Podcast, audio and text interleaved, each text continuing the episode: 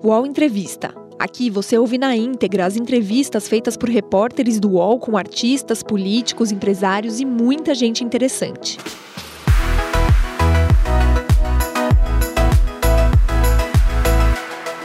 Olá, bom dia, 10 horas e 8 minutos. Seja muito bem-vinda, seja bem-vindo ao nosso programa. Esse aqui é o UOL Entrevista.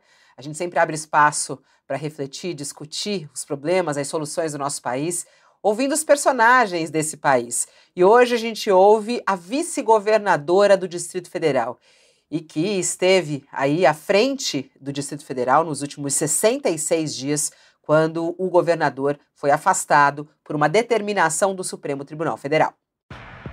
Aos 46 anos, Celina Leão é administradora de empresas e política brasileira filiada ao Progressistas. Ela é vice-governadora do Distrito Federal e foi responsável por estar à frente do Distrito Federal enquanto o governador Ibanês Rocha ficou afastado por causa das investigações do 8 de janeiro. Celina começou sua carreira política como secretária da Juventude de Brasília, em 2006. Em 2011, foi eleita deputada distrital, no início do segundo mandato.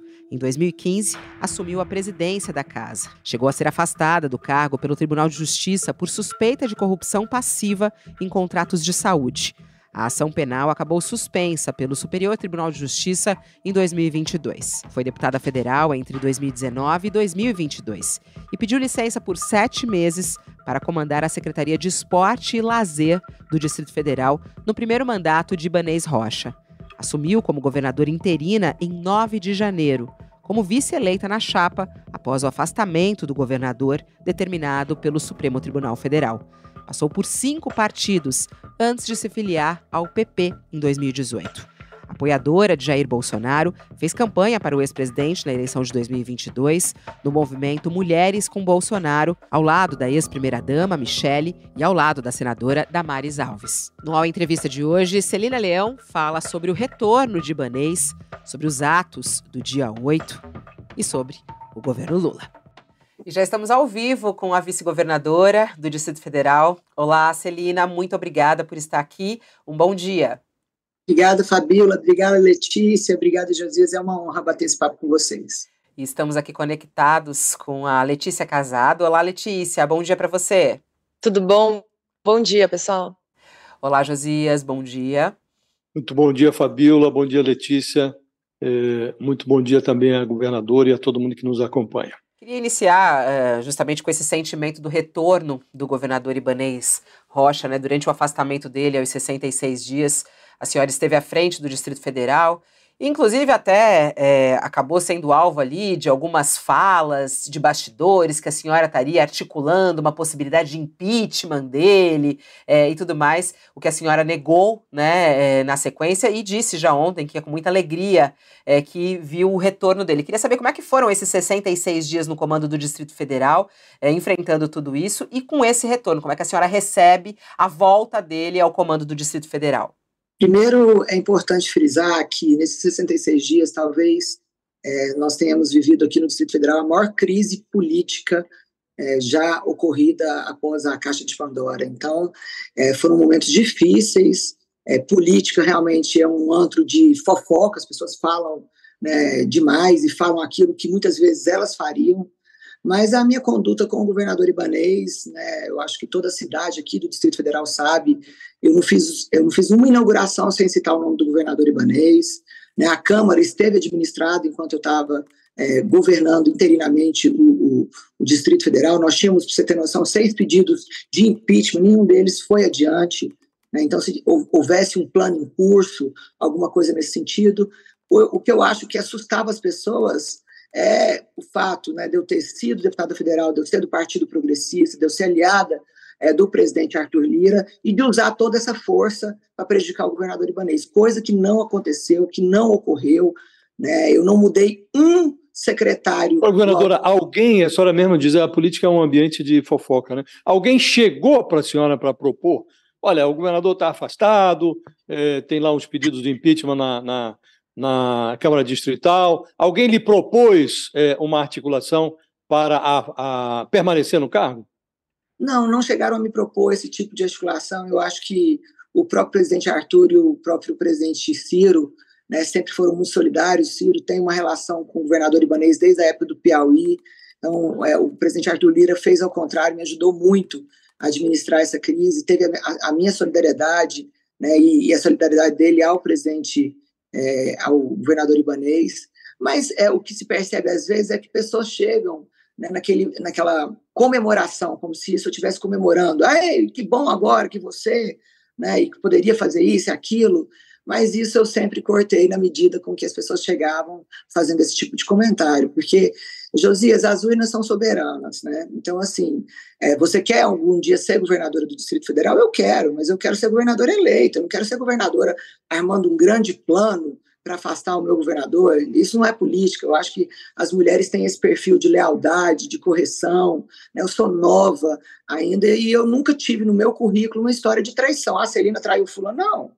Eu sempre saí da onde eu estive com cabeça erguida, respeitada. Eu acho que isso foi o que conseguiu também consolidar esse momento de tanta dificuldade que eu passei. Fiquei quatro anos na Câmara, trabalhando com uma bancada super divergente, né, com a extrema direita, com a extrema esquerda, coordenando a bancada de mulheres e sempre produzindo muito. Então, eu acho que isso também me ajudou muito nesse momento de crise. Em algum momento a senhora considerou que as circunstâncias a levariam a assumir em definitivo o governo do Distrito Federal?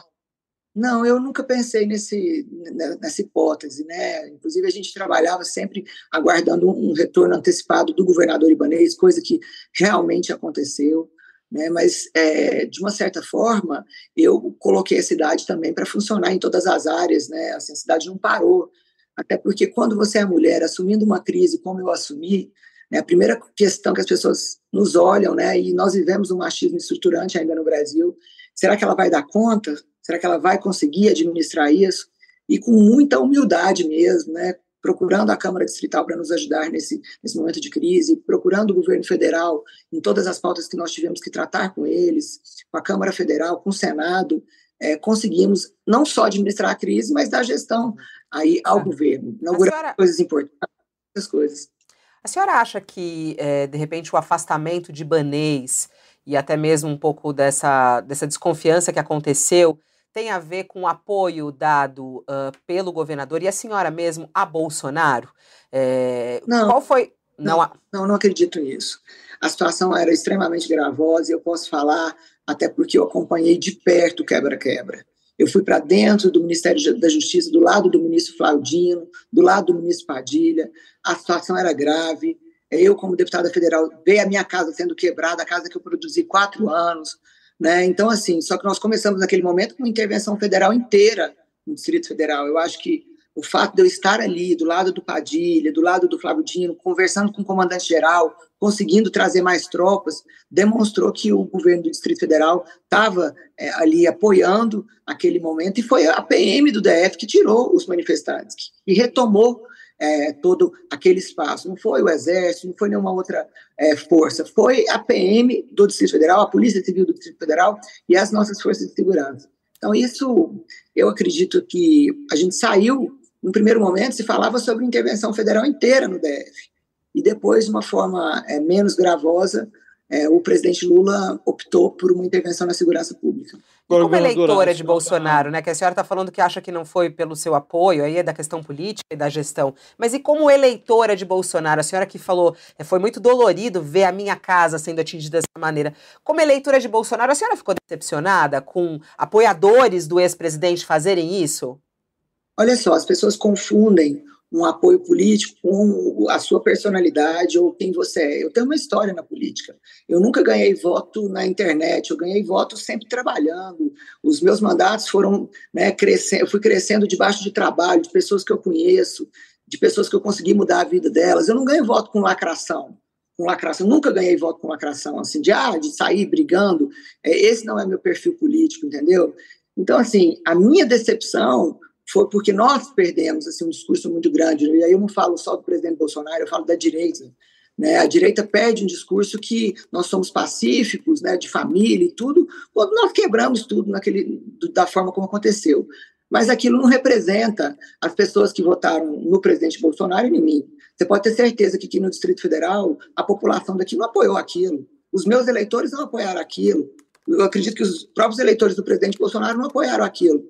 Entendeu? Então, assim, eu tenho a certeza de que as pessoas que fizeram aquilo né, deixaram um péssimo exemplo e, e, mancham, de uma certa forma, a, a, história da direita no Brasil, porque não, não nos representa.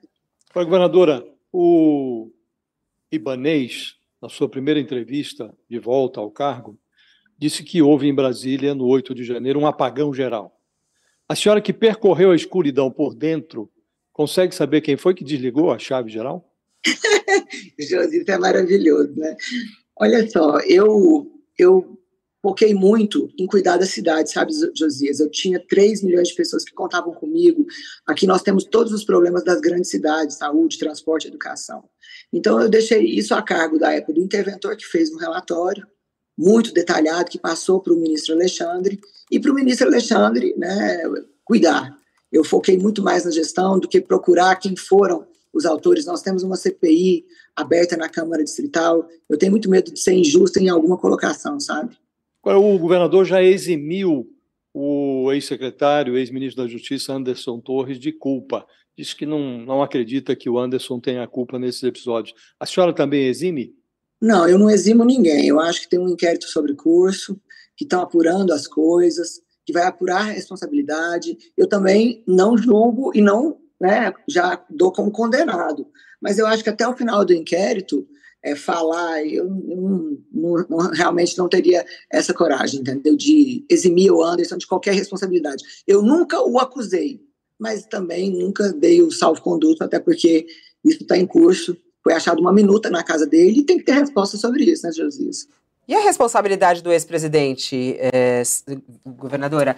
Porque é, em, em, vários momentos durante a campanha eleitoral, ele estimulava né, a manifestação para que as pessoas reagissem, é, algumas postagens na internet também é algo que está sendo apurado, né? A responsabilidade de Bolsonaro nesses atos. A senhora acha que tem alguma responsabilidade? Eu acho que o presidente Bolsonaro poderia ter deixado um pouco mais claro o que ele queria, o que ele não queria. Isso teria nos poupado aqui no Distrito Federal de muitas coisas, entendeu? Mas é personalidade. O Bolsonaro sempre foi muito polêmico. Ele é uma pessoa que conseguiu é, juntar, e isso ninguém tira dele, no momento que a direita do Brasil estava toda dividida, juntar, eleger vários governadores, como, como nós que fomos eleitos aqui, entendeu? Então, assim, ele tinha uma forma muito própria dele de governar, de falar, de né, às vezes né, colocando é, frases assim que causavam polêmica, mas isso não não não é algo que é, é, é uma identidade dele, sabe? E eu, eu acho que ele poderia ter falado alguma coisa assim, gente, sai daí, não fique aí, porque poderia ter evitado, pelo menos para mim, para o governador Ibanez, todo o sofrimento que nós passamos, entendeu? Mas é da personalidade dele, a gente fica julgando, mas Talvez se a gente estivesse no lugar dele, pensando com as informações que ele tinha, não sei quais informações que ele tinha, mas é muito mais da personalidade dele, que sempre foi muito firme nas colocações e, e assim, muito mais é, polêmico, né? A senhora falou que, que o ex-presidente Jair Bolsonaro poderia ter deixado mais claro algumas coisas que ele queria. Como assim? A senhora pode explicar um pouquinho isso melhor? O que, que ele podia ter deixado mais claro? O que, que as pessoas no QG esperavam? As pessoas no QG esperavam um golpe militar. Era isso que eles pediam. Quando você deixa claro, olha, não terá golpe militar, a democracia não permite isso, nós vivemos uma democracia consolidada, entendeu? Então, assim, esse, esse apelo né, poderia ter sido assim, olha, é, ele poderia ter sido frontalmente, é, com, é, ele poderia ter confrontado as pessoas que estavam ali fazendo aquele apelo. Não lhe Mas, parece, não lhe parece, governadora, que o apelo não veio porque o presidente queria uma intervenção qualquer? A senhora mesmo mencionou aqui, foi encontrada uma minuta de intervenção federal no TSE, lá na casa do ex-ministro da Justiça Anderson Torres. Não lhe parece a essa altura que o Bolsonaro queria algum tipo de intervenção e por isso não fez o apelo? Pode ser, Josias, aí pode até, pode até ser, porque assim, teve tem um sentimento por parte do presidente Bolsonaro de, de retaliação. Ele foi retalhado em várias situações, que ele foi retalhado no judiciário, que ele foi retalhado em, né, por parte da imprensa nacional. Existe esse sentimento por parte dele, ou seja, ele não foi derrotado é, nas urnas, ele foi é, derrotado pelo sistema é, nacional. E ele sempre deixou isso muito claro, entendeu? Mas assim, ele nunca deixou claro que ele queria o golpe e nunca deixou claro que não era para ter o golpe. Então, essa. E ele é um líder, Josias. Não tem como falar A senhora compartilha desse sentimento de que houve uma, por assim dizer, perseguição ao presidente que levou à derrota dele nas urnas? Eu acredito que o presidente, com a sinceridade dele de falar as coisas, a forma como ele se portar, ele atraía muitos inimigos que ele não precisava de ter, né? Assim, de tantos inimigos que ele conseguia atrair, às vezes com uma, uma fala deslocada, com uma colocação às vezes um pouco é, fora da curva, entendeu? Então eu acho que é, foi um, um, confronto, né? Um confronto às vezes entre forças políticas, é, forças do, do, do poder judiciário, talvez naquela vontade que ele tinha de quebrar um sistema que existia de muitos anos e, né, e tentou mudar muita coisa, mas você não consegue mudar tudo que você acha e no formato como que você acha. A gente vive numa democracia, não é imposição de força, é diálogo, né? Governadora, uma pergunta. A senhora estava falando que é, o ex-presidente precisava ter se posicionado um pouco melhor, falado, olha, pessoal, não vai ter golpe. Uh, a senhora é muito próxima de pessoas, a senhora tinha uma boa relação com, com o ex-presidente, é muito próxima de pessoas que são, que tinham cuja palavra tem um peso muito importante para ele, como Arthur Lira e Ciro Nogueira. A senhora viu essas pessoas é, dando esse tipo de conselho para o ex-presidente Jair? Teve alguém que ele ouvisse, que chegasse e falasse: Olha, Jair, o, senhor, é, o presidente o senhor precisa ir lá e fazer isso? Ou ele não escutava ninguém, ou ninguém falou? Não, eu, eu não, realmente não participei de nenhuma conversa nesse sentido com o presidente Arthur e com o presidente Ciro, né? É, eu, a, a, percepção, porque é, do presidente Bolsonaro e do, do nosso grupo, na, naquele momento que nós perdemos a eleição, foi de uma derrota. Né? E o, os políticos, eu como político, eu tenho que estar preparado para uma vitória e para uma derrota. É claro que uma derrota deixa a pessoa extremamente deprimida e o presidente Bolsonaro é, achava que ele tinha se dedicado quatro anos, enfrentado grandes estruturas no Brasil para vencer corrupções, como ele sempre colocou e tal. Então ele se sentia assim ele, ele ficou muito deprimido pós-eleição, muito deprimido, muito deprimido pós-eleição. E, assim, perde a grande chance de, de levantar, perder e se levantar como uma grande figura de, de, de liderança para a direita.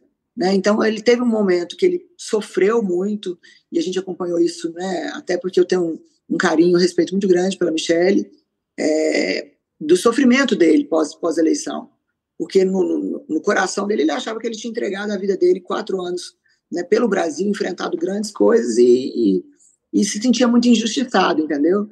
Mas é, eu acho que isso está bem mais maduro hoje, no dia de hoje, é, no ponto de vista de você se reerguer e se, se reposicionar. A senhora acha que ele em algum momento pensou em um golpe mesmo?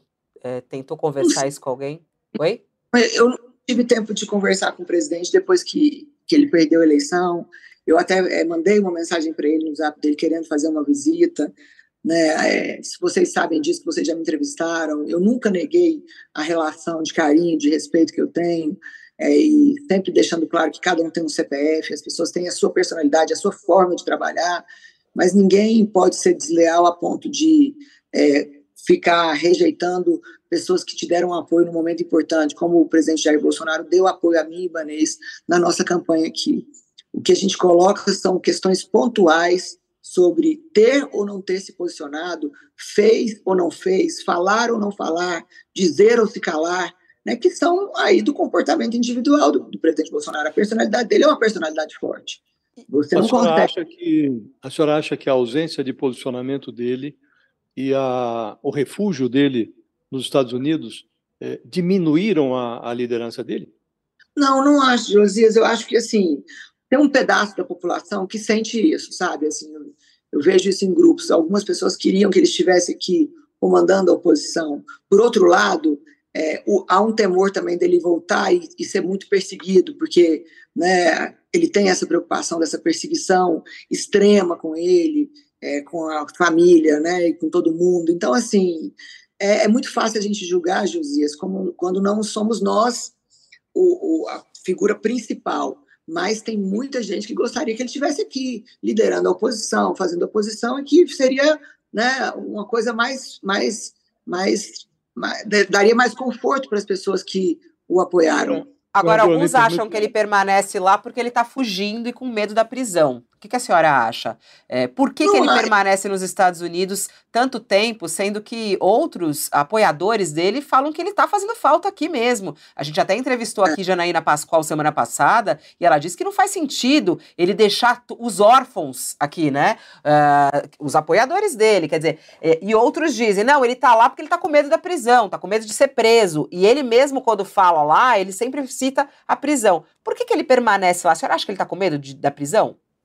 Eu acho que ele tem muito medo de vários processos né, que tem é, contra, contra ele é, no Supremo, é, as motivações da ausência dele no, no, Brasil, ele mesmo tem comentado sobre isso, medo de um pedido de prisão, né, medo de, de realmente é, ser vítima de, um, de, de, de, alguma coisa que ele não, né, não, não fez e, e realmente ter que pagar por algo que ele não fez. Mas ele, eu tenho certeza que logo, logo ele tem que voltar né? até porque problemas nós temos que enfrentar, nós não temos como adiar. Eu acho que é um momento sabático para ele, para ele dar uma, né, uma refletida e tudo, mas ele vai ter que voltar a enfrentar é, qualquer tipo de problema que a gente tiver aqui e enfrentar do lado das pessoas que o apoiaram. Ele, a gente precisa de pensar, eu sempre dei, quando eu falava nas minhas entrevistas, nós tivemos 58 milhões de votos, nós perdemos por 2 milhões de votos. Então, assim, isso não é perder, um Brasil totalmente dividido, isso é você realmente ter uma expressão é, grande nas urnas e continuar liderando isso. Né? Então, a ausência dele aqui começa a surgir novas lideranças, novas lideranças que começam a se posicionar, levantar esse grupo, né? E está indo aí à frente é, e cuidando daquilo que que representa uma posição ideológica diferente da do, do governo atual. Governadora, me permita ser bastante franco é, para lhe fazer uma pergunta. Do modo como a senhora se expressa, a senhora parece avalizar a tese segundo a qual o Bolsonaro é um presidente patriota que fez um governo é, irrepreensível e que, por lutar contra o sistema, ele enfrenta perseguições que o levaram a perder a eleição. A senhora acha, francamente, que o Bolsonaro fez um bom governo, que o Bolsonaro não foi um presidente precário, que o Bolsonaro se comportou adequadamente na pandemia, que o Bolsonaro combateu com sinceridade a corrupção, que não houve corrupção no governo dele? A senhora acha isso mesmo? Eu acho que o governo Bolsonaro teve vários acertos e vários erros também. É, a questão da Covid, do presidente não vacinar, todo o grupo político dele, todo ele, inclusive eu, vários ministros, o questionavam. Por que, que você não vai vacinar? Qual é o problema de vacinar, Josias?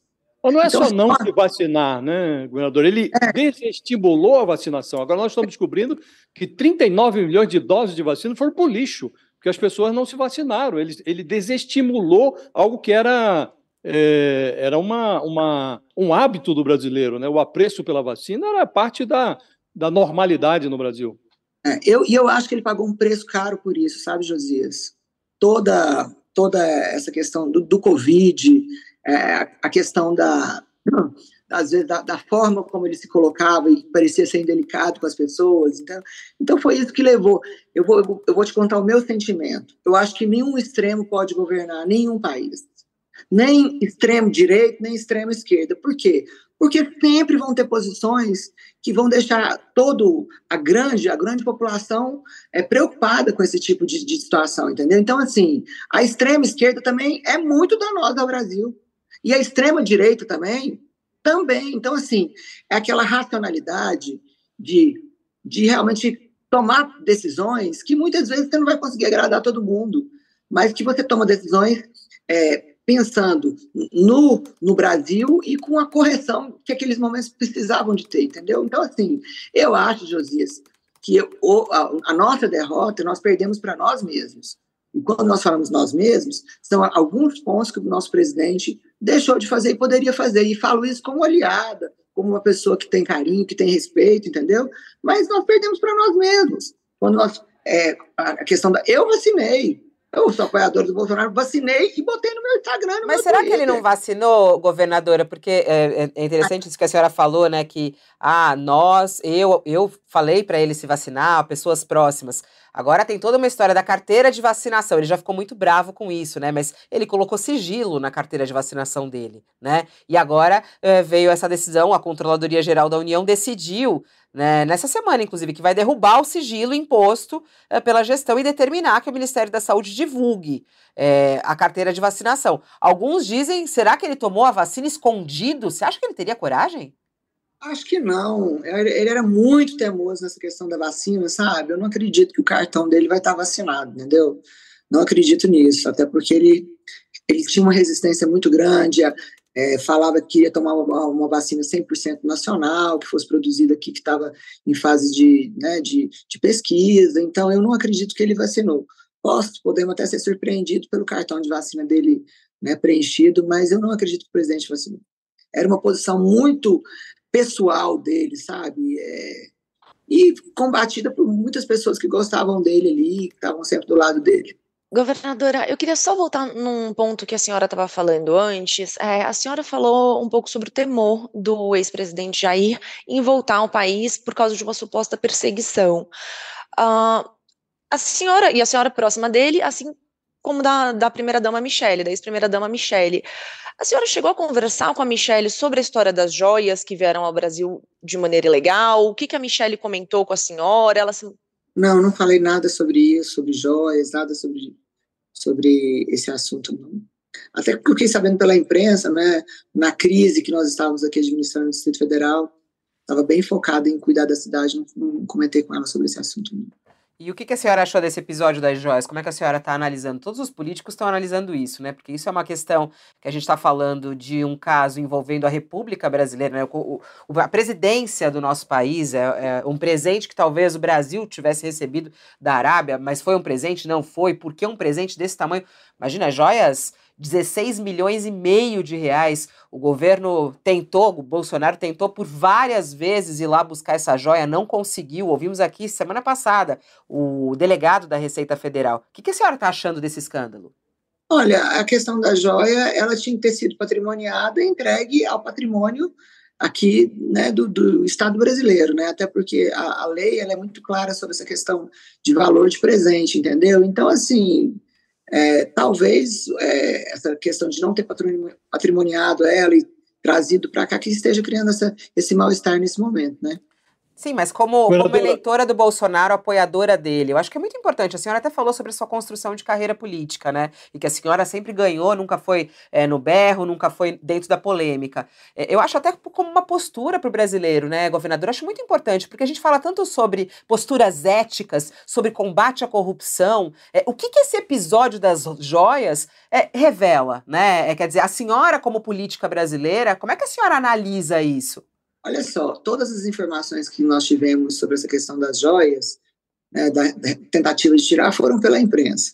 Eu não tive a oportunidade de conversar com a Michelle sobre como aconteceu e qual é o grau de responsabilidade dela direto nisso aí. Até porque a, a Michelle era esposa, não era política, era uma dona de casa, entendeu? Então, assim, isso cabe ao político saber quais são as medidas que tem que tomar patrimoniar a joia, como eu coloquei para você, mandar aqui como patrimônio é, do Brasil, entendeu? Então, assim, é, se acontecer um erro é, diante da Receita, quem que cometeu o erro, entendeu? Então, e por que que cometeram, e por que que não, não devolveram a joia, entendeu? Mas isso vai estar tá sendo esclarecido, né, agora, para todo mundo. Mas eu, eu, eu não concordo, sabe? Eu acho que deveria, desde o começo, ter sido patrimoniado e, e entregue, né? Até porque é uma, uma joia muito cara e isso não poderia acontecer. O UOL Entrevista volta já. Ah, a internet! Local de descobertas incríveis, de muita troca de conhecimento e de sabedoria sem fim. Política, haters, discussão, briga de fandons, as tretas. Poucas coisas ainda são capazes de fazer brilhar nossa luzinha interior a fofoca, as celebs, as subcelebs, cultura pop, cinema, séries, TV, música, memes, os reality shows, entretenimento. E a partir de agora, os programas do canal Move são Splash. As questões mais relevantes da sociedade brasileira contemporânea, agora no YouTube. Mas Chico, tudo com cara de Splash. Música, cinema, entretenimento, celebridades. Fofoca que a gente ama, os realities filmes, séries, curiosidades da cultura pop e tudo que tá bombando na internet e no mundo. Até perrengue na fazenda vai ter. Aô, Splash! E tudo isso você também pode acompanhar nas outras redes sociais de Splash. Virou trend, virou thread, virou meme, virou Splash. Governadora, num evento lá nos Estados Unidos, aliás, a primeira-dama, a ex-primeira-dama Michelle estava do lado dele, o presidente Bolsonaro admitiu ali a hipótese dele se tornar inelegível. É, foi a primeira vez que eu vi ele admitindo essa hipótese. E o PL, Partido Liberal, trabalha para cacifar a, a Michele Bolsonaro.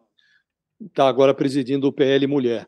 A senhora que tem afinidade com a primeira-dama, acha que, na eventualidade de o do ex-presidente Bolsonaro se tornar de fato inelegível, ela pode, a Michele, se transformar na herdeira desse é, ativo que o marido tem junto aos conservadores no Brasil?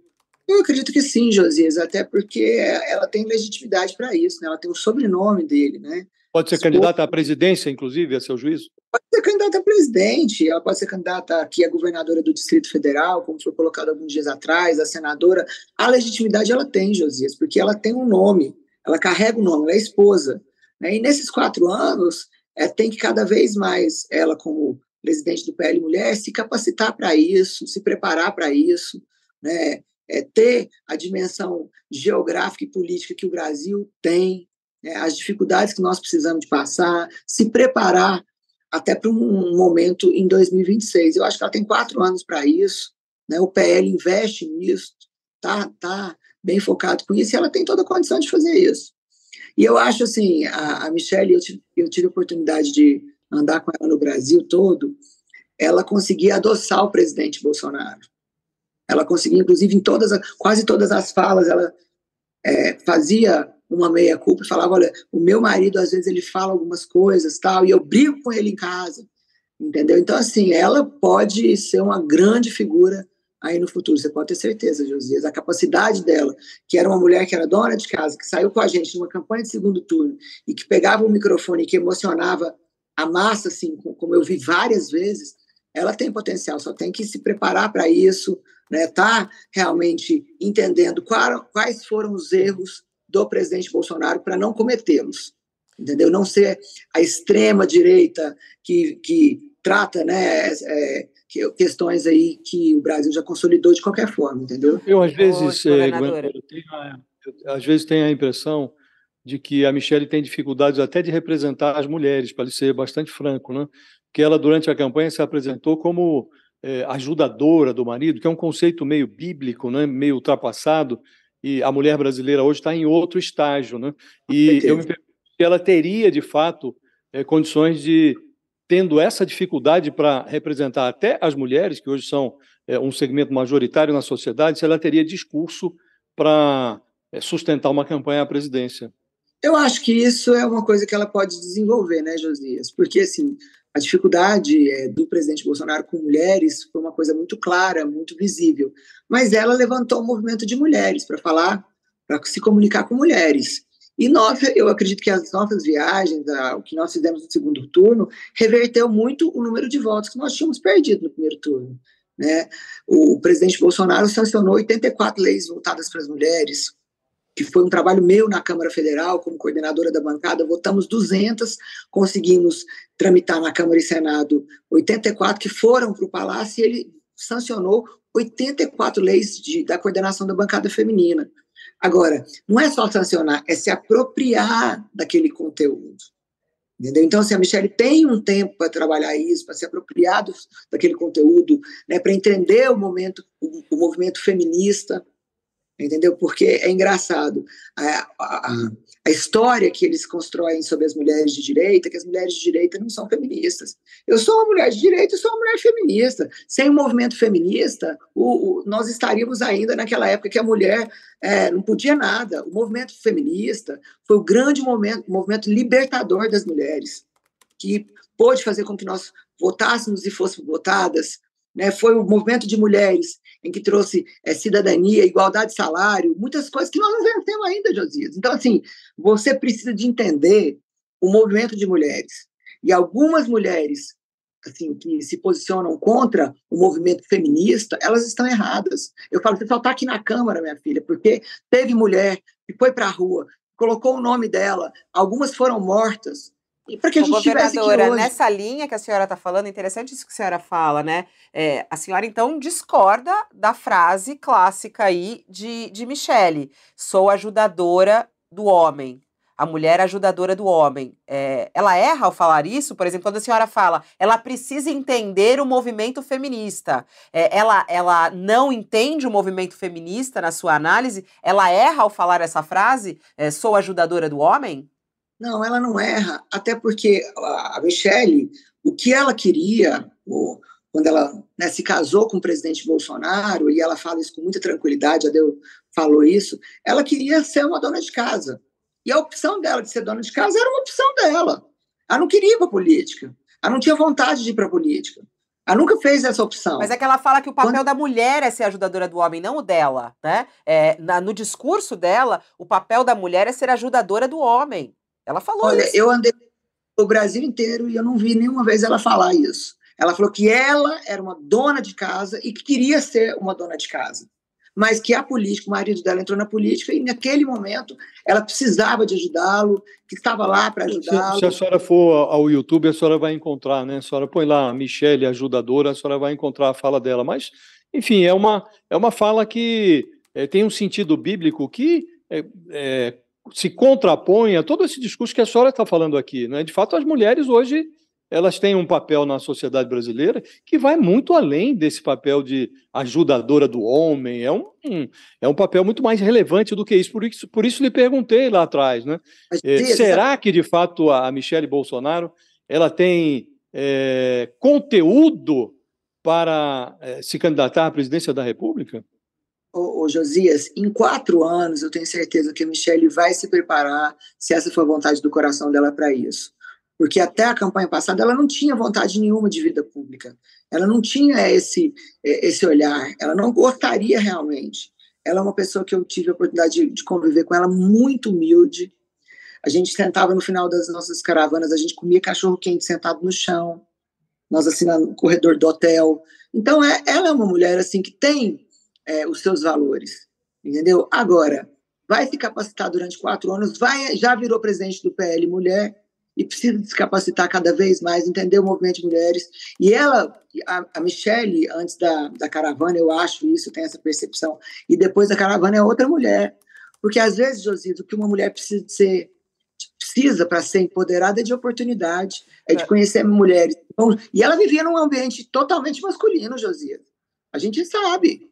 Ah, e ela ter tido coragem de, de, de, assumir uma campanha de segundo turno e viajar com mulheres, eu tenho certeza assim que ela mudou muito e cresceu muito rápido nesse, nesse, nesse segundo turno, sabe? E em quatro anos, quando você fala em conteúdo, ela tem quatro anos para se preparar para isso, né? Ô, ô, governadora, a gente está falando da Michelle, e aí é muito interessante a gente ver é, que é, Janja aparece de um lado totalmente diferente, né? Colocam ali como opositoras, como, como Jair e Lula, né? Como Bolsonaro e Lula. É, como é que a senhora está analisando a postura de Janja? É, e ela não gosta de ser chamada como primeira-dama, né? Está promovendo encontros e, e, reuniões. Alguns estão dizendo que é, é, bem impressionante a atuação dela. Já o pessoal da direita critica, acha que ela se mete demais onde não deveria. É, Para que lado a senhora está? O que a senhora está achando da Janja? Olha só, é, eu tive com a Janja já três vezes, ela sempre me tratou com muito respeito, com muita educação. Falamos sobre alguns, três vezes em três momentos de eventos, né? é, sempre me tratou com muito respeito, com muita educação. Ela tem uma formação diferente nessa questão de mulheres, entendeu? Ela já vem é, de um passado assim de construção é, nesse perfil, nesse, nesse projeto. Eu acho que é, qualquer pessoa da direita que venha a criticar a Janja, não está criticando a Janja, está criticando as mulheres. Se a Janja está aparecendo, se ela está é, se envolvendo, ela tem mais a que se envolver. Ela é mulher. E aí o movimento erra novamente quando ele faz acepção de mulheres. Ah, essa mulher de direita pode aparecer, a de esquerda não pode aparecer. Tomara que a Janja apareça, mostra que as mulheres são competentes, que são capazes, que podem ser mais do que, né, do que aquilo que as pessoas têm expectativa, entendeu? Então, assim, é, esse, esse fato, às vezes as pessoas precisam de pensar assim, olha, ela é obrigada a admirar a Michelle e combater a Janja. Não, são duas mulheres de perfis diferentes e que eu as respeito as duas. A Michelle eu tive a oportunidade de conviver, respeito muito. A Janja sempre foi muito educada comigo, sempre muito correta. E é uma mulher que eu respeito, tem que, tem que ter o respeito pelo trabalho daquilo que as mulheres estão fazendo. Governadora, é, aproveitando esse tema de mulheres na política, é, em 2019 o jornal Folha de São Paulo revelou a existência de um esquema de candidaturas laranjas de mulheres. E esse talvez seja o principal ponto de burla do sistema de cota de gênero nas eleições. A senhora é a favor das cotas? acha que elas deveriam ser incrementadas? Ah, como lidar com esse problema? Eu queria ouvir um pouquinho a senhora em relação a esse tema. Olha só, esse tema é tão engraçado que algumas mulheres chegam no parlamento, mas são pouquíssimas, e são contrárias à questão das cotas. Mas isso é histórico para nós. Nós precisávamos assim de ter um, um equilíbrio um pouco aí é, de forma diferente. Nós tínhamos 15% de deputadas federais, subimos para 18%, de 71, de 79 deputadas para 81 deputadas. Nós levamos esse tema quando eu era coordenadora da bancada feminina e conseguimos um acordo.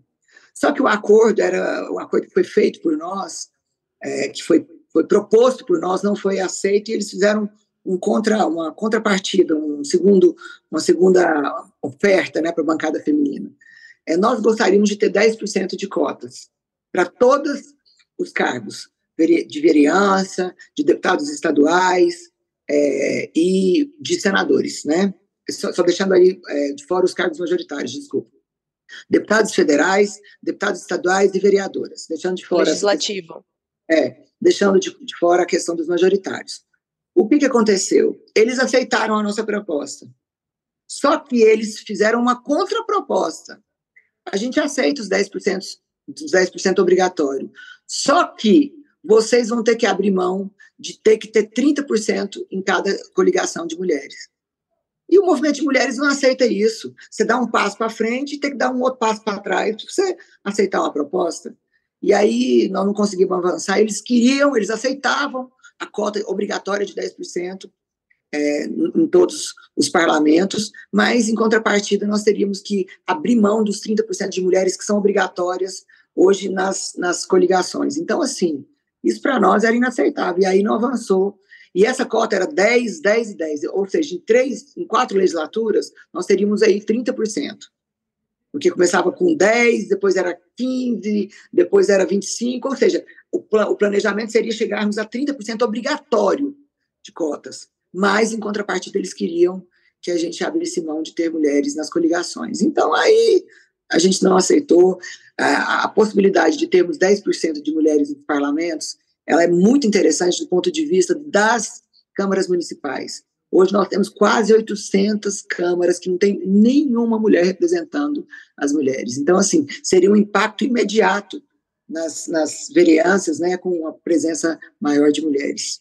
Governadora, lá na, no alvorecer ali do 8 de janeiro, o Ibanês pediu à senhora que fosse representar o governo do Distrito Federal eh, junto ao governo federal. A senhora esteve ali com Flávio Dino, acompanhou a, a primeira movimentação, e hoje no Congresso eh, partidários do presidente Bolsonaro tentam viabilizar uma CPI, há essa CPI aí da Câmara Distrital, mas estão querendo viabilizar uma CPI mista no Congresso, no pressuposto de que o governo federal é que seria o responsável pelo quebra-quebra de, de, de 8 de janeiro. A senhora que esteve ali, no primeiro momento ali desse é, da preparação do embate, daquele calor do momento, a senhora identificou algo que possa eh, levar a essa conclusão de que o governo foi cúmplice desse quebra-quebra, de que o governo estimulou esse quebra-quebra? Eu não acredito que o governo federal e nem o governo do Distrito Federal tenham é, o objetivo ou, é, ou produziram aquele resultado. Né? Quando a gente relembra aí os black blocs aqui, que aconteceu aqui no Distrito Federal e em todo o Brasil, nós tivemos também depredação, espaços é, quebrados e aconteceu já algumas outras vezes aqui em Brasília de termos alguns é, algum o que é a, a sede a capital da democracia né? Mas assim não que seja culpa do governo federal ou do governo do Distrito Federal.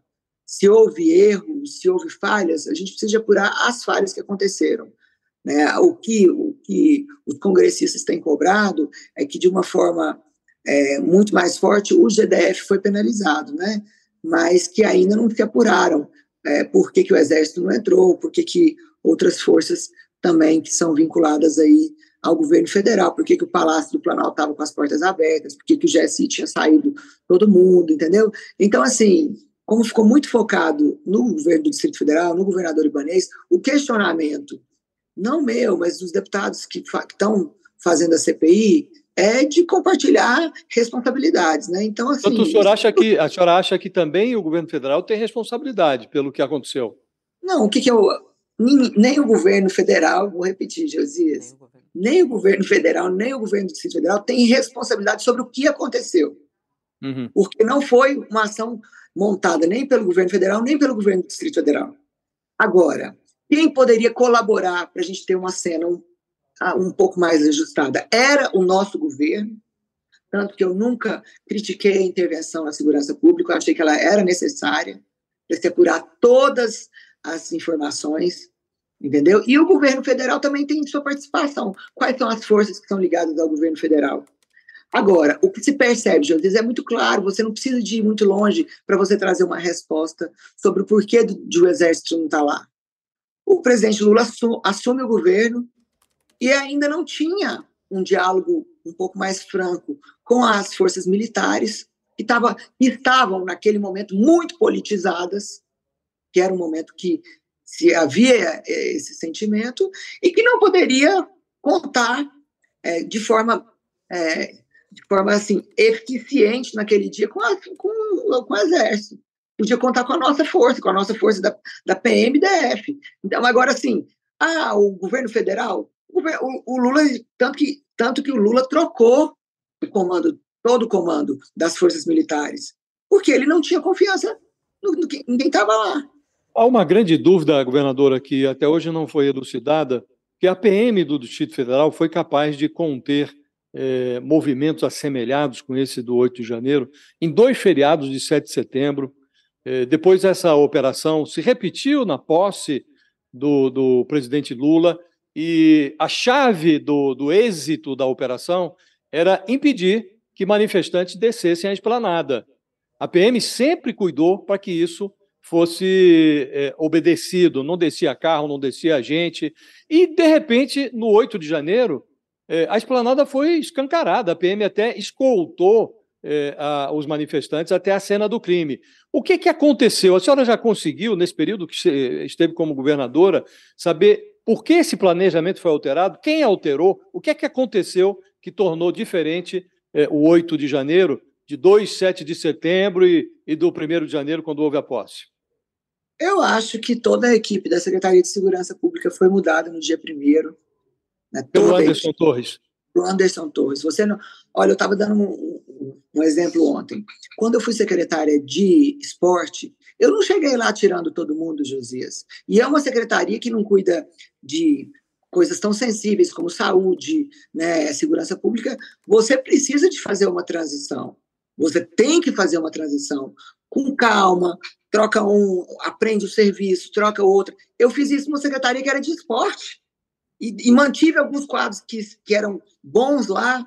Então, assim, numa secretaria tão sensível como essa, que é a Secretaria de Segurança Pública, ainda com alguns alertas, o fato do Anderson ter trocado todo mundo me deixa duas perguntas.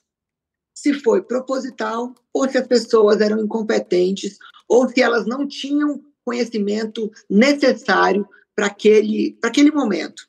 Entendeu? Assumiram e assumiram sem a preocupação de daquele, né, dessa área tão sensível.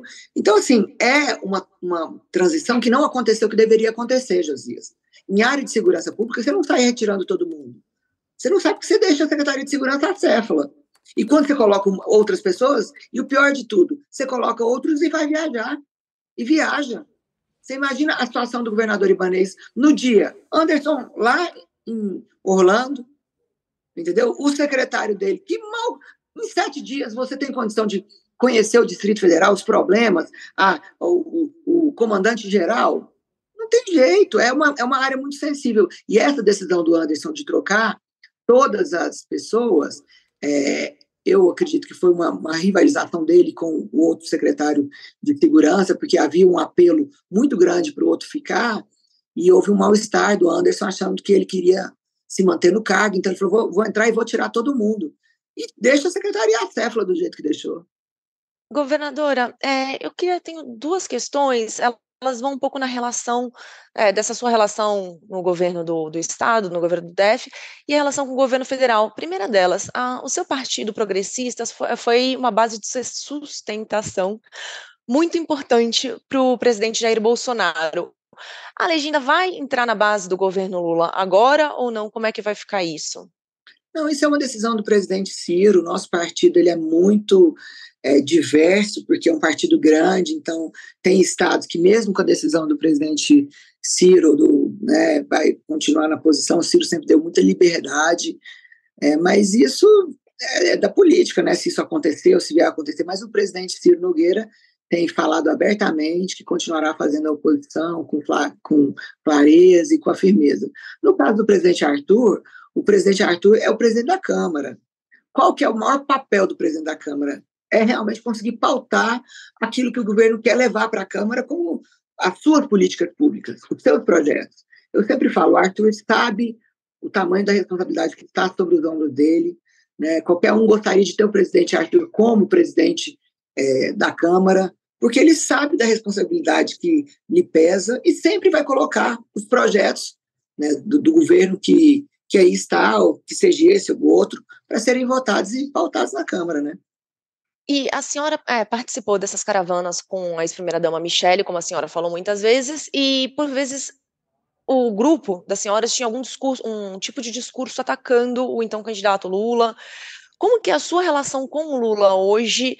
Uh, se a senhora mudou de opinião, já esteve com ele, já está próxima dele? Como que é hoje? Você, você já resgatou o discurso do Alckmin contra o Lula?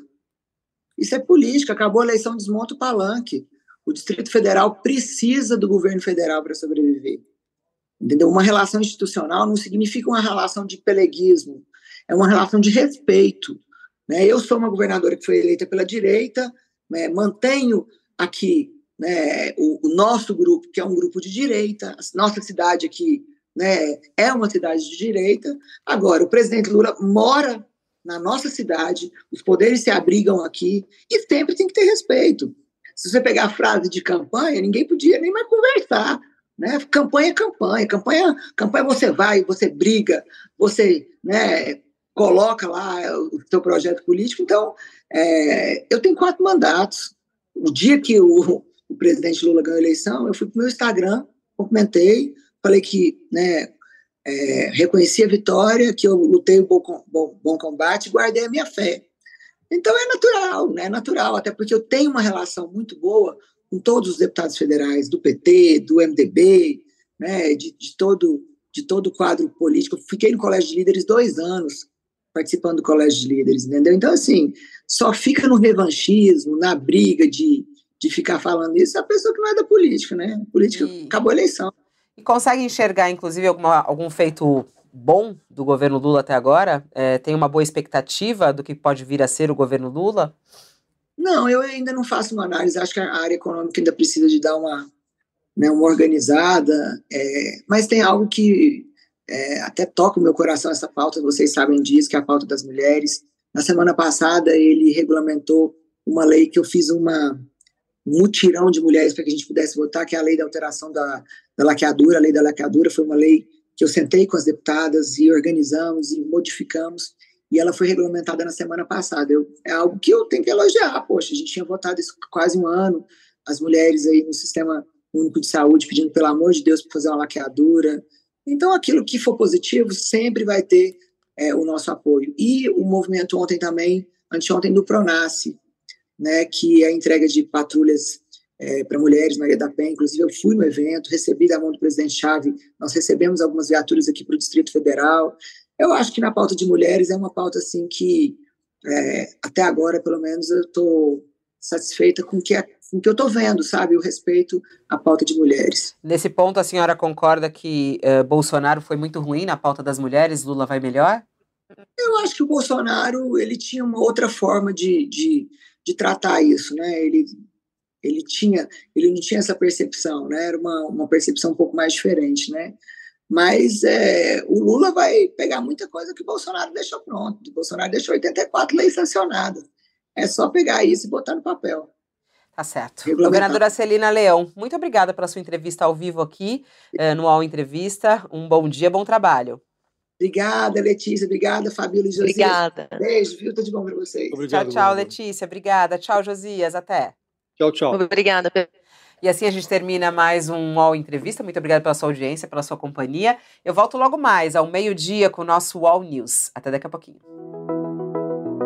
O UOL Entrevista e outros podcasts do UOL estão disponíveis em uol.com.br/podcast. Os programas também são publicados no YouTube, Spotify, Apple Podcasts, Google Podcasts e outras plataformas de distribuição de áudio.